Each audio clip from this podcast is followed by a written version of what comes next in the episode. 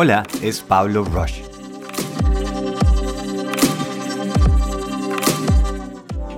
Duchas frías.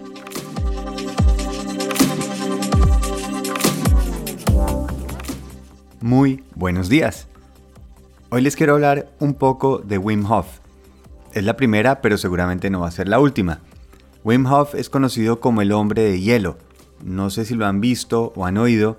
Es una persona que por medio de la respiración y por medio de duchas frías, meterse en aguas heladas, logra empezar a controlar su sistema inmunológico y tiene 26 récords mundiales. Es la persona que ha podido subir al Kilimanjaro en shorts, ha podido nadar 100 metros por debajo de agua, ha permanecido en, en contacto directo con hielo una hora y 53 minutos.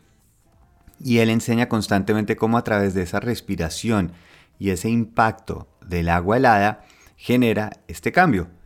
Y volviendo al tema de ayer, él habla acerca de cómo conectar a ese cerebro reptiliano, a esas emociones, y es una forma de decir, aquí mando yo, esto es lo que yo quiero que suceda.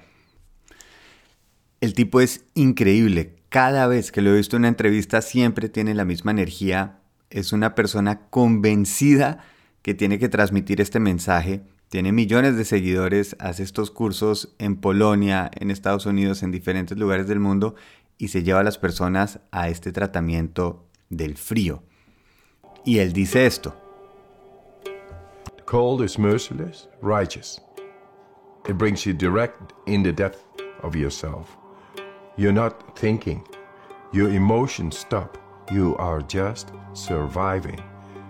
And it brings you in the purity of the physiology as well as the soul. And you get in a different plane than our conditioning. And that makes you a free man. El frío no tiene piedad. El frío es bueno. Te lleva directo a la profundidad de uno mismo. No estás pensando. Tus emociones se detienen. Solo estás sobreviviendo.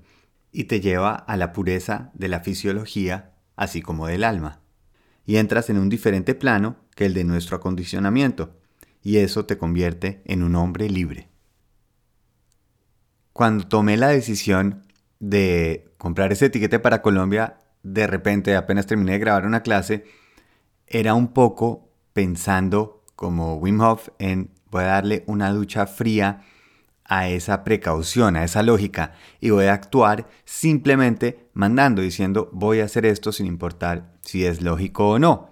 Esa era mi forma de enfocarlo y ese es el experimento. Y me llegó una ducha fría. Hoy me levanto y hay una huelga de seguridad en el aeropuerto de Frankfurt y no dejan que ninguna persona pueda abordar desde Frankfurt. Es decir, se canceló mi vuelo y por los demoras de itinerarios eh, no voy a poder volar con el tiempo suficiente para llegar a esas clases que iba a ser el fin de semana. Ducha fría total. Como yo les había contado, esto era un experimento. Era el qué pasa si actuamos sobre esos impulsos, sobre esa ducha fría, por así decirlo. Y sí, como es un experimento, hay que sentarse a evaluarlo, a ver qué resultado obtengo. ¿Qué puedo aprender? Esa ducha fría de tomar una decisión intempestiva, súbita, de repente, y mandarnos como lanzándose a esa agua helada, claramente hace un efecto en el cuerpo. Esta semana anterior estaba corriendo de un lado al otro, organizando los papeles, llamando a las personas que tocaba ver, organizando las clases, generando las comunicaciones, etcétera, etcétera, y está uno activado. Si hay un cambio drástico en la manera en que vivimos después de esa decisión. Salió de esa zona de confort esa amígdala, ese cerebro reptiliano.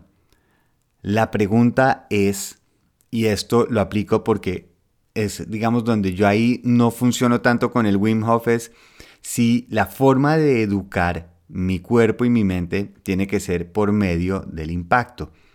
Si tiene que ser porque algo es tan drástico que tiene que reaccionar. Y en mi vida, en la forma en que yo aprendo, en la forma en que yo, por ejemplo, educo a mi hija, la forma en que llevo la relación con mi esposa, la forma en que trabajo con mis clientes, no es de impacto. Lo que sí estoy completamente de acuerdo es que a veces necesitamos un empujón, necesitamos despertarnos. Y eso hace muy bien una ducha fría, nos despierta. Ojalá tenga uno la sabiduría para acordarse que esa es una advertencia, esa es una forma y no toca recurrir a ella. Es simplemente saber si puedo activarlo, tal vez podemos buscar otros medios. Y ese para mí es en este momento lo que más me está interesando. Cómo lograr salir de esas zonas de confort sin que tenga que ser de cierta manera un castigo o algo que el cuerpo salga de esa zona de confort porque está teniendo algo brusco. Ahí es donde yo creo que hay algo que vale mucho la pena investigar. ¿Cómo podemos conectar con esas decisiones sin que tenga que sentirse forzado, sin que tenga que sentirse como un choque, sino como una decisión en un sistema de colaboración. Por ejemplo, piensen en algo que ustedes se están frenando, que saben que quieren hacer hace mucho tiempo y todavía no toman esa decisión.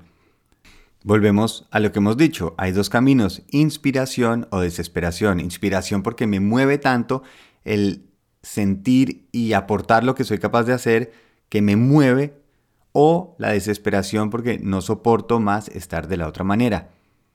Yo por lo menos prefiero la primera.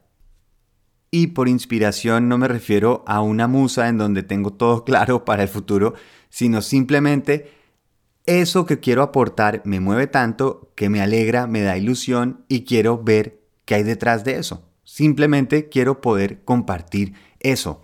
No es fácil. Toca a veces, sí, me tocó esta vez el duchazo frío, el duchazo frío se me devolvió, pero tenemos tiempo tiempo para seguir aprendiendo, tiempo para seguir practicando, para seguir mejorando. Y eso es lo que nos podemos acompañar. Eso es justamente lo que quiero que suceda con este podcast y esta comunidad. Y es que me cuenten también ustedes en qué están. ¿Qué están ahorita tratando de salir de esa zona de confort? ¿Y qué es algo que ustedes saben? Porque es que sabemos que dentro de nosotros hay algo esperando para salir. ¿Cómo le damos esa posibilidad? ¿Cómo logramos que se comparta y que veamos ese cambio que se puede lograr. Si están en Spotify, abajo van a ver que hay una opción para la pregunta, donde va a poner qué es eso que están persiguiendo y me llega únicamente a mí esa respuesta. Algo que me encantaría para poder saber un poco más acerca de ustedes. ¿Cómo podemos ayudarnos entre todos? Es más fácil cuando decimos los sueños que estamos persiguiendo, nos hace responsables y nos hace autores de nuestros propios sueños nos obliga a encontrar esa voz, que es justamente lo que estamos haciendo acá. Bueno, entonces me voy a desempacar la maleta, volver a poner todo en el closet y seguir para adelante. Un gran abrazo, feliz viaje.